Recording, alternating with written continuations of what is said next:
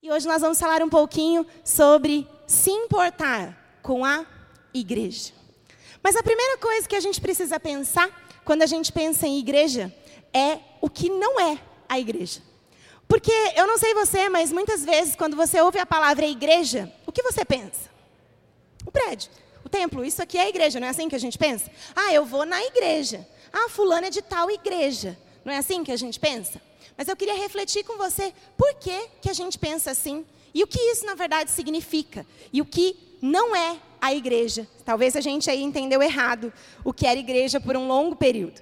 Então, para a gente entender juntos o que não é a igreja, a gente precisa voltar lá no início de tudo, na criação, em Gênesis. Quantos aqui estão fazendo o propósito de leitura anual? Estão lendo Gênesis? Uau, é muito bom, gente. Eu quero encorajar você que não está conosco nesse propósito, de correr aí 12 dias lendo um pouquinho mais, que nós estamos em 12 dias de leitura. Faça agora esse propósito de ler a Bíblia o ano todo. É muito bom a gente ler a Bíblia nas nossas conversas, nos nossos tempos em comunhão. A gente está sempre compartilhando aquilo que a gente está lendo e está sendo muito edificante. Então eu quero encorajar você a fazer isso conosco. E lá em Gênesis, nós sabemos que Deus, quando criou Adão e Eva, ele tinha um momento de visitação todos os dias. Então, todos os dias, na viração do dia, Deus descia e vinha compartilhar com Adão e Eva as experiências do dia deles. Então Deus sempre quis habitar com o homem. Mas a gente também sabe que Adão e Eva pecaram. E o pecado fez uma separação entre o homem e Deus. A partir daquele momento, eles foram expulsos do jardim e Deus não poderia mais ter a mesma comunhão e a mesma habitação que ele tinha anteriormente. E isso, para Deus, não era o desejo dele, ele queria resolver esse problema. Mas como Deus queria fazer a obra completa, é lógico que eu vou fazer um parênteses aqui, Deus não foi pego de surpresa, Deus é onisciente, ele sabia o que havia ali no coração de Adão e Eva e porque eles iam eles pecariam e eles pecaram, mas Deus, para aquela situação, ele tem uma solução naquele tempo. Então, se a gente continuar ali a história, depois de Adão e Eva, Deus escolhe Abraão. Deus chama Abraão e diz que eles, vai, eles vão ser um povo exclusivo de Deus. E ele chama Abraão e a sua descendência. E, consequentemente, a gente sabe que o povo de Israel nasce ali da linhagem de Abraão. E aí, o povo de Israel é preso lá no Egito como escravo. Você se lembra dessa parte? Lá no Egito, eles são oprimidos. E aí, Deus levanta um libertador. Deus levanta Moisés. E aí Moisés, com muita ousadia, tira o povo da escravidão do Egito e eles peregrinam pelo deserto durante 40 anos, não é isso? E naquele tempo, Deus dá uma ordenança a Moisés. Em Êxodo 35, Deus chama Moisés para uma conversa e ele diz: Moisés, eu quero habitar no meio do meu povo. Então, Moisés, o que eu quero que você faça? Eu quero que você construa para mim um tabernáculo. O que era o tabernáculo? O tabernáculo era mais ou menos isso que está representado aí: uma tenda, e em volta da tenda ficavam as tendas das famílias, das doze tribos de Israel. Então Deus dá toda a ordenança a Moisés, ele diz: Moisés, eu quero habitar no meio do meu povo. E Moisés obedeceu e ele fez o tabernáculo. E aí, nesse momento, a gente sabe que a presença de Deus estando ali, muitas coisas aconteceram, coisas gloriosas. E aí, com o decorrer dos anos, passaram-se Josué. Josué entrou com o povo na terra prometida. Nós sabemos que continua a história do povo. E então chega a época dos reis. E quando Davi é rei, ele sente um desejo no coração. Lá em 2 Samuel, no capítulo 7, Davi vai dizer assim: Como eu, sendo um rei, habito neste palácio e o meu Deus não tem uma casa tão bela para si. Davi sente o desejo de construir um templo onde Deus habitaria e naquele lugar tinha que ter glórias e riquezas. Então, Davi constrói Davi não, é, Salomão, né? A gente sabe que Davi não teve essa graça de construir, mas a sua próxima geração, Salomão, ele constrói o templo. E esse templo era mais ou menos assim. Aí já tinha uma muralha, já tinha um pouco mais de riquezas, de glamour. E a gente sabe que a, a história continua. A história continua porque o povo, mais uma vez, desobedece a Deus. E o povo é levado cativo lá na Babilônia.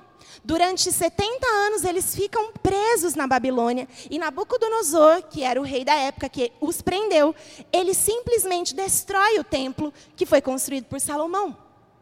Então o povo mais uma vez fica sem a presença de Deus ali no meio deles. E aí você pode pensar, poxa, mas que difícil, né?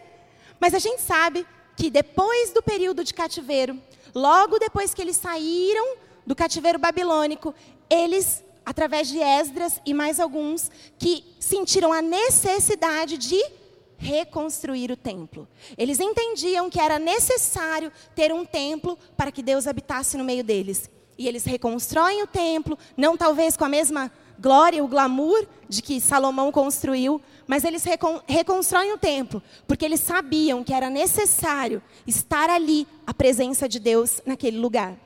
Então, por isso que eu e você temos essa visão de que a igreja é um templo, porque Deus havia mandado que fosse construído um lugar para que ele habitasse. Só que se você olhar comigo o texto que eu quero ler com vocês, se você puder, abra sua Bíblia comigo. Em Atos, no capítulo 7. Atos no capítulo 7, nós vamos ler juntos o verso 44. O que nós vamos ler é o que Estevão está dando, falando, discursando ao sinédrio. Vamos entender aqui quem é Estevão antes da gente ler. Estevão foi o primeiro mártir depois da ressurreição de Jesus. Estevão foi ungido diácono pelos apóstolos e ele estava servindo a igreja. E diz a Bíblia que Estevão tinha muita fé. E através dele eram feitos milagres e sinais e maravilhas. E os judeus da época que não reconheceram Jesus como Messias começaram a se incomodar com a vida de Estevão. E aí eles armaram uma cilada para fazer, para pegar Estevão, para colocar ele numa situação comprometedora. E aí, nessa situação específica de Atos 7, é quando ele é chamado ao Sinédrio. O Sinédrio era a reunião dos mestres da lei dos judeus. E ele é chamado ao Sinédrio para prestar um depoimento. E nesse depoimento, ele diz algumas coisas a respeito do povo de Deus. E é isso que nós vamos ler. Atos, capítulo 7, no versículo 44. E diz assim: No deserto, os nossos antepassados tinham o tabernáculo da aliança que fora feito segundo a ordem de Deus a Moisés, de acordo com o modelo que ele tinha visto. Tendo recebido o tabernáculo, nossos antepassados o levaram sobre a liderança de Josué, quando tomaram a terra das nações que Deus expulsou diante deles. Esse tabernáculo permaneceu na terra até a época de Davi, que encontrou graça diante de Deus e pediu que ele lhe permitisse providenciar uma habitação para o Deus de Jacó. Mas foi Salomão quem construiu essa casa. Todavia, o Altíssimo não habita em casas feitas por homens. E aí a gente tem um impasse. Porque foi Deus que mandou Moisés fazer o tabernáculo, não foi? Foi Deus que impeliu Davi no seu coração o desejo de construir uma habitação gloriosa para receber a presença de Deus. E aí, quando chega o discurso de Estevão, ele diz: Todavia, Deus não habita em templos feitos por mãos de homens. Parece que há um, uma contradição na palavra. Porque se Deus mandou construir o tabernáculo e ele não habita em construção feitas por homens, o que está acontecendo aqui? E aí eu queria pensar um pouquinho com você como foi construído o tabernáculo. Nós vamos visualizar juntos aqui. Nós temos três localizações dentro do tabernáculo o átrio, se vocês puderem passar aí para mim, o átrio, o lugar santo e o lugar santo dos santos. O que isso significa? Quando Deus ordenou Moisés a construção do tabernáculo, na verdade, ele já estava apontando para o que viria lá na frente. Então, aqui na frente, nesse lugarzinho aqui, no átrio, né, nesse espaço do átrio, aqui era o, o lugar santo, e aqui depois do véu o Santo dos Santos. Aqui, ó, nesse lugar, era o altar de bronze. Esse altar era onde as pessoas levavam os animais para serem sacrificados, para que os sacerdotes fizessem o sacrifício e eles as pessoas pudessem ser aceitas por Deus, perdoados por Deus e se achegarem a Deus. Então, nesse lugar era feito o sacrifício. O que, que Deus estava falando para nós já desde a ordenança de Moisés? Haveria um altar de bronze chamado Cruz de Cristo, aonde o Cordeiro Santo de Deus seria morto como um sacrifício, como oferta pelos nossos pecados. Então esse lugar já apontava para Jesus. Ele já apontava para a cruz de Cristo. Esse altar era feito de bronze, e bronze na Bíblia significa justiça. Então aqui Deus obtinha a justiça pelo pecado do homem. Então, em Jesus, toda a justiça de Deus foi plenamente satisfeita, porque sobre ele estavam todos os meus pecados e os seus pecados. Glória a Deus por isso. Então, aqui já era um simbolismo da cruz de Jesus. Mas além de, desse elemento, a gente tinha um outro elemento, elemento subsequente a ele, que era a bacia de água. Nesse lugar, os sacerdotes e os levitas, eles se purificavam, eles se lavavam do sacrifício, para poder entrar no lugar santo. O que essa bacia nos diz? Que a partir do momento que a gente passa pela cruz de Jesus, o nosso caminho deve ser de purificação. O nosso caminho deve ser de santificação. A palavra de Deus nos diz: sede santos, como eu sou santo. Então, a partir do momento que você passa pela cruz de Jesus, o seu caminhar com Ele é um processo de santificação. E aí sim, agora, você tem acesso ao lugar santo. Aqui no lugar santo a gente tem três elementos. O primeiro, aonde está esse homenzinho aqui, ó, ele tem uma mesa onde tem os pães da proposição. Os pães da proposição nada mais é chamado do que o pão da presença.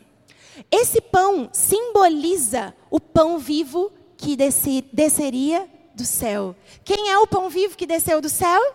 Jesus. Então, aqui já tinha um outro elemento que apontava para Jesus, que era o pão da presença. Aqui atrás, não sei se todos vão conseguir ver, mas é um candelabro. O candelabro ele servia para iluminar. Essa iluminação era necessária naquele ambiente. E quem é a luz do mundo? Jesus. Então, nada na Bíblia é desconexo. Toda a Bíblia é sobre Jesus. Eu amo aquela capa do Jesus Cop que fala: Este livro é sobre Jesus, porque toda a Bíblia, desde o Gênesis ao Apocalipse, é sobre Jesus. Toda a ordenança de Deus a respeito do templo que ele pediu para construir era sobre Jesus. O terceiro elemento que a gente tem aqui dentro é o incenso. O incenso nos diz sobre vida de oração, dia e noite, noite e dia, 24 horas por dia. Esse incenso teria que estar sendo queimado, não poderia acabar, não poderia parar de queimar o incenso. E o que nos diz o incenso? O incenso diz respeito à nossa vida de oração.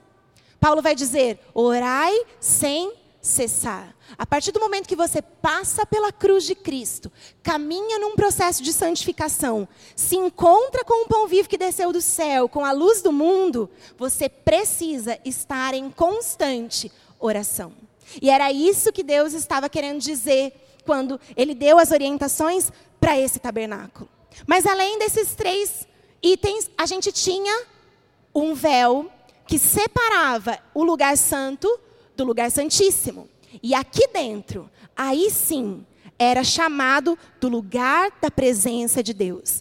Dentro do lugar santo dos santos, o lugar santíssimo, estava a arca da aliança. A arca da aliança estava depois desse véu. E nesse lugar só poderia entrar uma vez por ano o sumo sacerdote, depois de cumprir uma série de rituais. Então esse acesso não era tão simples. Estar exatamente diante da presença de Deus não era tão simples. Existia um, todo um protocolo, existia todo um ritual para poder chegar até a Arca da Aliança. E eu queria dividir com você o que, que a Arca da como a Arca da Aliança foi feita. Deus ordenou a Moisés que usasse madeira de acácia para construir essa arca. Eu não sei se você sabe, mas a madeira de acácia é uma madeira de dura é, de duro, duro manuseio, ela é cheia de nó, ela é retorcida, é uma madeira dura e difícil de ser trabalhada. Mas Deus estava dizendo que, mesmo com essa madeira difícil, Ele queria habitar dentro desse lugar. O que isso significa para nós? Quem será que é essa madeira de acácia? Duro, difícil, cheio de nó. Somos eu e você. Eu e você, cheio de pecados, difíceis de lidar. Estamos, ali prontos para receber a presença de Deus. Era isso que Jesus, que Deus estava querendo apontar para nós. Porém, ela não era visualmente de madeira, ela era revestida de ouro. O que, que Deus estava querendo dizer para nós? Que Jesus se fez pecado, como eu e você, através da madeira de acácia, mas foi revestido de ouro e de glória quando ele pagou o preço por mim e por você. Então agora sim, naquele lugar, Deus podia habitar. Porque aquele lugar que era de madeira de acácia foi revestido da glória de Deus. Cristo em nós, a esperança da glória. E é isso que a gente tem quando a gente olha para a Arca da Aliança. Mas dentro da Arca da Aliança ainda tinha, continham três elementos. Existia lá dentro da Arca da Aliança o maná, o maná foi a providência de Deus para quando o povo estava lá no deserto e eles precisavam se alimentar e Deus fazia com que o, maná descesse todas as manhãs para eles, um maná fresquinho, uma comida fresca que Deus providenciava para eles. Então, um pouquinho do maná estava contido dentro da arca e mais uma vez simbolizando o pão vivo que é Jesus. Além disso, continham a tábua dez, dos dez mandamentos. Os dez mandamentos simbolizam que Jesus veio para cumprir a lei e ainda nos dar um mandamento maior. Ame a Deus sobre todas as coisas e ame ao seu próximo como a si mesmo. Então a lei também dizia a respeito de Jesus. E a terceira coisa que continha dentro da arca da aliança era a vara de Arão. A vara de Arão que floresceu. O que isso significava? Eu não sei se você sabe, mas houve um tempo onde o povo se rebelou contra a liderança de Moisés e eles não queriam que Arão fizesse o papel de, de sumo sacerdote. E aí o povo revoltado, levantaram-se pessoas rebeldes no meio do povo. E aí Deus ordenou Moisés a dizer o seguinte: Nós vamos ter doze varas, doze cajados, como se fosse de um pastor. Esses doze vão estar escrito o nome de cada uma das doze tribos. E elas vão ser colocadas dentro do tabernáculo. E aquela que florescer vai ser aquela que Deus escolheu para habitar ali no tabernáculo juntamente com ele. E a vara que floresceu foi a, foi a vara de, Adão, de Arão. Foi a vara da tribo daqueles que seriam os levitas na casa de Deus. Então, essa vara estava ali dentro. Só que essa vara não era simplesmente uma vara. Era uma vara que era ressequida, que era simplesmente um cajado e que floresceu. Jesus, que foi morto, mas ressuscitou e floresceu. Você consegue ter uma noção junto comigo do que é que Deus estava apontando para nós? Não era simplesmente um lugar feito por mãos. Era simplesmente apontar para aquele que viria e completaria a obra, de modo que agora, agora sim, Deus não habitaria mais em templos feitos por mãos. Ele habitaria em nós. Ele habitaria em mim e em você. Em 1 Coríntios, Paulo vai dizer no capítulo 3, no verso 16: Vocês não sabem que vocês são o santuário de Deus e que o Espírito de Deus habita em vocês? Se você olhar no original, no grego, essa palavra santuário significa santo dos santos. Então, Paulo vai dizer assim: será que você não sabe que você é o santo dos santos de Deus? Você é o lugar que Deus escolheu para morar, para habitar? Isso não é glorioso? Isso é um milagre. Então a gente entendeu que igreja não é um templo, por mais que a nossa referência por muito tempo tenha sido essa, por todo esse ensinamento que Deus quis nos, quis nos fazer durante tanto tempo, mas agora, agora nós entendemos que Deus não habita em templos feitos por mãos, Ele habita em nós. Efésios, no capítulo 2, verso 22, Paulo ainda vai descrever: nele vocês também estão sendo juntamente edificados para se tornarem a morada de Deus por seu espírito. Então você pode dizer o seguinte para mim: Van, se então eu sou a habitação de Deus, Deus mora dentro de mim, então eu não preciso vir aqui na reunião junto com todo mundo no domingo para adorar a Deus. Eu posso fazer isso lá na minha casa. Eu posso fazer isso através da internet, por exemplo. E como nós somos abençoados através das pregações da internet. Não é? O Douglas mesmo tem um canal no YouTube que nos abençoa muito. Eu amo ouvir o pastor Luciano Subirá lá no YouTube. Amo ouvir Hernandes Dias Lopes no YouTube. Como eu sou edificado com essas pessoas. Como é bom ouvir um Alessandro Vilas Boas, um Morada, para quem gosta mais de um reteté, uma Cassiane. Como é bom ouvir essas pessoas na internet. Mas se eu sou a igreja, será que realmente eu preciso estar aqui? Eu não posso servir a Deus lá em casa? Na verdade, a nossa geração viveu, e eu acredito que ainda vive um pouco, esse conflito. Porque a gente até ouviu um, uma designação para um novo povo, os chamados desigrejados. Você já ouviu essa, essa palavra? Essa, tem uma galera aí que se intitulam desigrejados. E eles entendem que eles não precisam da igreja, né, desse momento juntos que nós estamos tendo aqui, porque eles conseguem adorar a Deus na casa deles, eles ouvem uma música, eles ouvem uma pregação, e por eles, ok, está completo. Mas esse pessoal não entendeu uma ordenança de Jesus. E eu quero que você leia comigo essa ordenança. Essa ordenança de Jesus está em João, no capítulo 17. Jesus está fazendo uma oração ao Pai. E nessa oração, ele coloca uma ordem para mim e para você. João, capítulo 17, nós vamos ler a partir do verso 20. Se você não encontrou, está aqui projetado, nós vamos ler juntos. Jesus dizendo: A minha oração não é apenas por, por eles, rogo também por aqueles que crerão em mim por meio da mensagem deles para que todos sejam um, Pai, como tu estás em mim e eu em ti, que eles também estejam em nós, para que o mundo creia que tu me enviaste. Dê-lhes a glória que me deste, para que eles sejam um, assim como nós somos um. Eu neles e tu em mim, que eles sejam levados à plena unidade, para que o mundo saiba que tu me enviaste e os amaste como igualmente me amaste. Não tem como ser igreja sozinho. Não tem como ser igreja só eu lá em casa, comigo mesmo e com a internet. O mundo reconheceria Jesus se todos nós fôssemos um. Então não dá para desobedecer essa ordem de Jesus. Nós precisamos obedecer isso que Jesus disse aqui em João 17. Nós precisamos congregar juntos. Nós precisamos estar em unidade como igreja. O mundo só reconheceria Jesus quando nós formos um. E aí você pode pensar assim: não, legal, Van, legal ser um.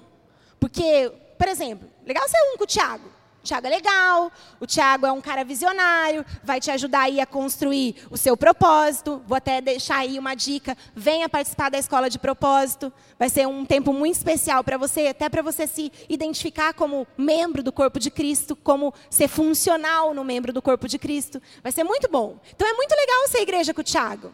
É muito legal ser igreja com o Robson, porque o Robson tem um zelo pela casa de Deus e ele provavelmente nem está aqui agora, porque ele deve estar cuidando de alguma coisa lá no estacionamento, cuidando de alguma coisa das pessoas, porque ele quer servir o corpo de Cristo. É a maneira dele amar o Senhor. Como é bom ser igreja com ele. Ah, é bom ser, ser igreja com a Ellen, porque a Ellen é uma fofa e ela canta. E é tão bom quando ela canta, porque a gente sente a presença de Deus, não é assim?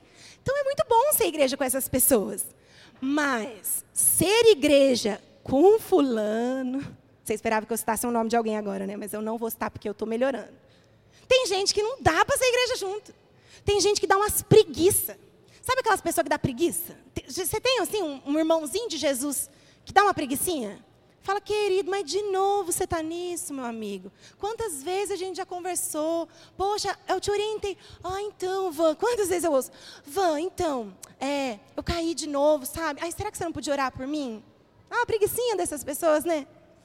Ser igreja com esses caras que é difícil.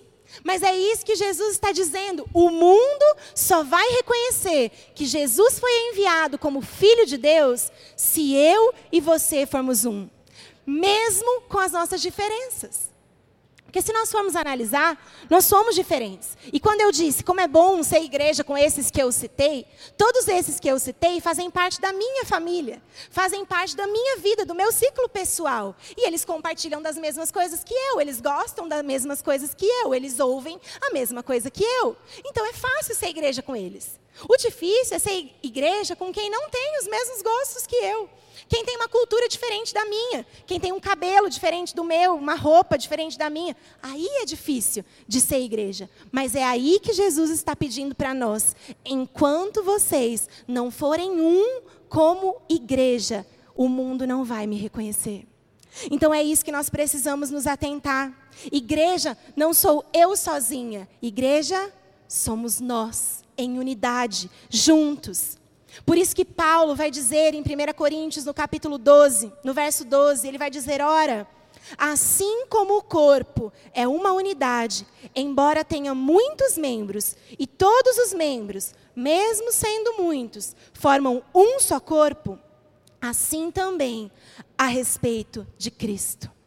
Jesus, em Apocalipse, diz que ele espera uma noiva. Uma noiva. E nós juntos somos a noiva de Cristo. Nós juntos somos o corpo de Cristo, com diversos membros. Se você pensar, as suas mãos não são iguais aos seus pés. Por mais que você tenha cinco dedos nas mãos e cinco dedos nos pés, a função do pé é totalmente diferente da mão, concorda? Se você quiser que a mão exerça a função do pé, você vai ficar literalmente de ponta cabeça. Então não dá para a mão exercer a função do pé. Não dá para o pé querer ser a orelha. E nem a orelha querer ser a boca. Então, muitas vezes, o nosso conflito é porque nós, na função do corpo de Cristo, queremos ser aquilo que nós não fomos chamados para ser. E por isso temos atritos. Porque eu quero fazer aquilo que Deus não pediu para eu fazer. E aí nós temos um problema dentro do corpo. Como é que a gente faz para o corpo funcionar na sua plenitude? Nós precisamos entender que o corpo só funciona se todos os membros ouvirem o cabeça. Se nós não tivermos conectados a Jesus, que é o cabeça, nós vamos ficar desajustados. Nós não vamos cumprir o nosso papel de sermos um. Por isso que Paulo vai dizer em Colossenses, no capítulo 1, no verso 18: Ele, Jesus, é a cabeça do corpo, que é a igreja. Ele é o, o princípio e o primogênito dentre os mortos, para que em tudo tenha a supremacia. Eu acho que o problema da nossa geração é que, como corpo, nós queremos ser a cabeça.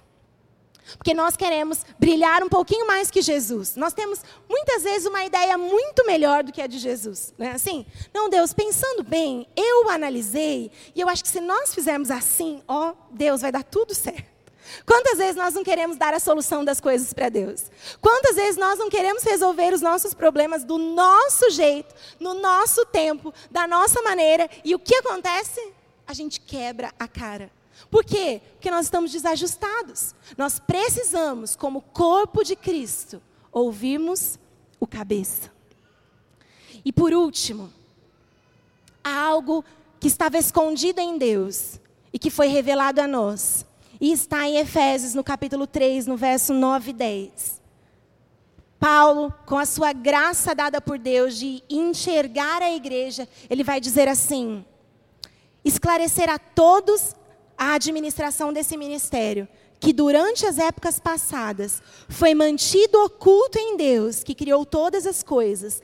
A intenção dessa graça era que agora, mediante a igreja, a multiforme sabedoria de Deus se tornasse conhecida dos poderes e autoridades nas regiões celestiais. Nós, a igreja de Jesus, estávamos escondidos em Deus. Por isso que Deus deu a ordenança do tabernáculo, por isso que Deus deu a ordenança do templo, porque nós a igreja de Jesus estava escondida em Deus. Você já deve ter visto é, ou ouvido a ilustração de que na cruz, Jesus foi furado do lado e do seu lado furado saiu vinho, é, sangue e água, não foi isso? E naquele símbolo, a gente sabe que a igreja estava nascendo. Do lado de Jesus, como a noiva de Jesus, saindo da, do lado da costela de Jesus, estava nascendo a igreja. Nós estávamos ocultos em Deus, mas por meio de Jesus, agora, pela igreja. A multiforme sabedoria de Deus estava sendo revelada. E você pode pensar, o que é a multiforme sabedoria de Deus? Talvez você, como eu, gosta muito da palavra. Você gosta dos mestres que ensinam, então você se aprofunda. E você ouve pessoas que te edificam. Talvez você se identifica muito com os batistas, com os presbiterianos, que valorizam a palavra. Ou talvez você também, como eu, gosta de um reteté, um fogo pentecostal do Espírito, e aí você tem uma raiz ali assembleiana que te faz mover no, no Espírito Santo. E nós aqui, como igrejas, temos, temos buscado tanto a essência da palavra, quanto a presença do Espírito Santo. Por quê? Porque isso é a multiforme sabedoria de Deus. Um precisa do outro, um não anula o outro. Isso é a multiforme sabedoria de Deus.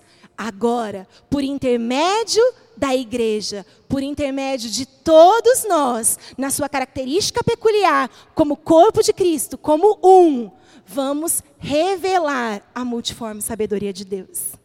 Fez sentido para você? O que não é a igreja, a gente já entendeu que a igreja não é o templo. A gente entendeu por que, que Deus deu essa ordenança. Ele estava apontando para agora, para nós, que somos a igreja juntos, como um corpo de Cristo. Isso é pre precioso, isso é maravilhoso. Porém, para finalizar, eu queria ver um vídeo com você. Como de manhã a gente viu o vídeo e a imagem não estava muito clara, eu vou explicar um pouquinho o vídeo antes da gente assistir juntos. Esse vídeo foi feito há mais ou menos quatro ou cinco anos atrás. E um, uma equipe cristã saiu às ruas e perguntou para as pessoas o que era Jesus para as pessoas o que era a igreja para aquelas pessoas e como eles viam o cristão. Então eram essas três perguntas: como você vê o cristão, como você vê a igreja e como e quem é Jesus para você. E eu queria que você se atentasse o máximo possível nesse vídeo, porque o áudio também não está muito legal, mas para a gente depois meditar junto o que é que Deus quer falar com a gente através desse vídeo. Vamos lá?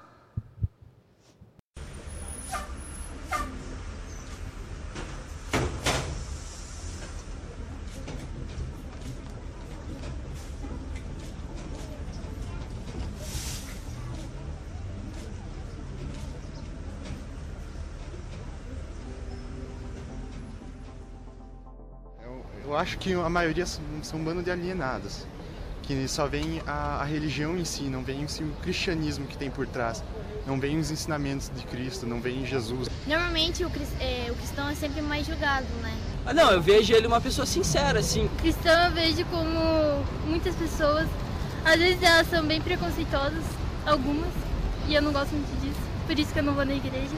Não gosto da igreja. O povo se aliena com essa tragicomédia e o efeito um sedativo para suas próprias misérias.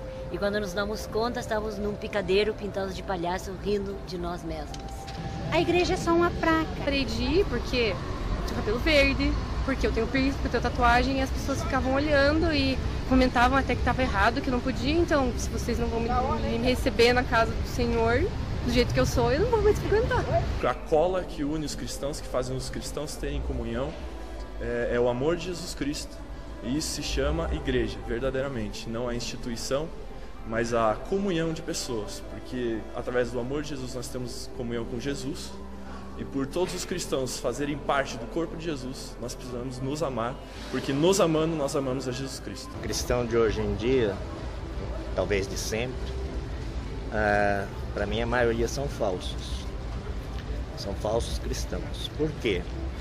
Porque às vezes tem a Bíblia toda na cabeça, decorada, embaixo do braço, né? muitos aí com a Bíblia embaixo do braço, falam uma coisa e vivenciam outra. Então, para mim, isso é falsidade. Cristão, para mim, é aquela pessoa fiel que segue a Cristo, né? Aquele que está sempre ligado a Cristo. Hoje em dia, o que eu vejo mais igreja seria uma empresa. Odeio igreja. É uma rotina, tipo, cada, é, todos os dias que você vai é a mesma coisa. É o melhor lugar para você ficar na face da terra, cara. A igreja faz parte do sistema capitalista, tá aí só para explorar todo mundo e pegar dinheiro. Jesus eu vejo como um cara muito firmeza. É um cara que tá de braços abertos para você se você precisar. Jesus é a fonte de tudo. Jesus é a alegria. O único salvador, né, cara? Para mim, Jesus não existe, nunca existiu. Para mim, meu Deus, sou eu mesmo, acredito em mim. Foi uma pessoa muito boa que passou pelo mundo. Não sei nem se eu acredito que ele existiu um dia. Aquele que fez o que ninguém fez. Morreu por mim e por você. Uma pessoa normal como qualquer outra. Não tenho ideia. Como uma pessoa que não é nada do que realmente falam que ele é. É um cara legal, só que é uma pessoa que todo mundo diz, todo mundo diz, mas ninguém segue o exemplo dele. Todo mundo fala, ah, todo mundo tem que ser Jesus, mas ninguém ama o próximo, ninguém eh, ninguém nem respeita os dez mandamentos. Então, o que, que adianta ele ser um cara legal se todo mundo fala dele e ninguém faz o que ele faz?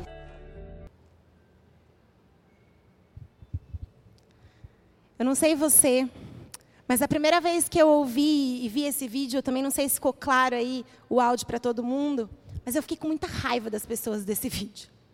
A primeira vez que eu ouvi esse vídeo, acho que faltava um pouquinho de maturidade para mim.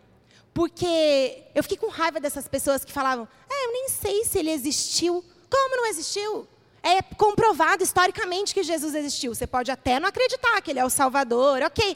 Mas negar a existência de Jesus? Eu fiquei com raiva dessas pessoas. E a outra que fala: não, porque o meu Deus sou eu mesma. Onde se viu?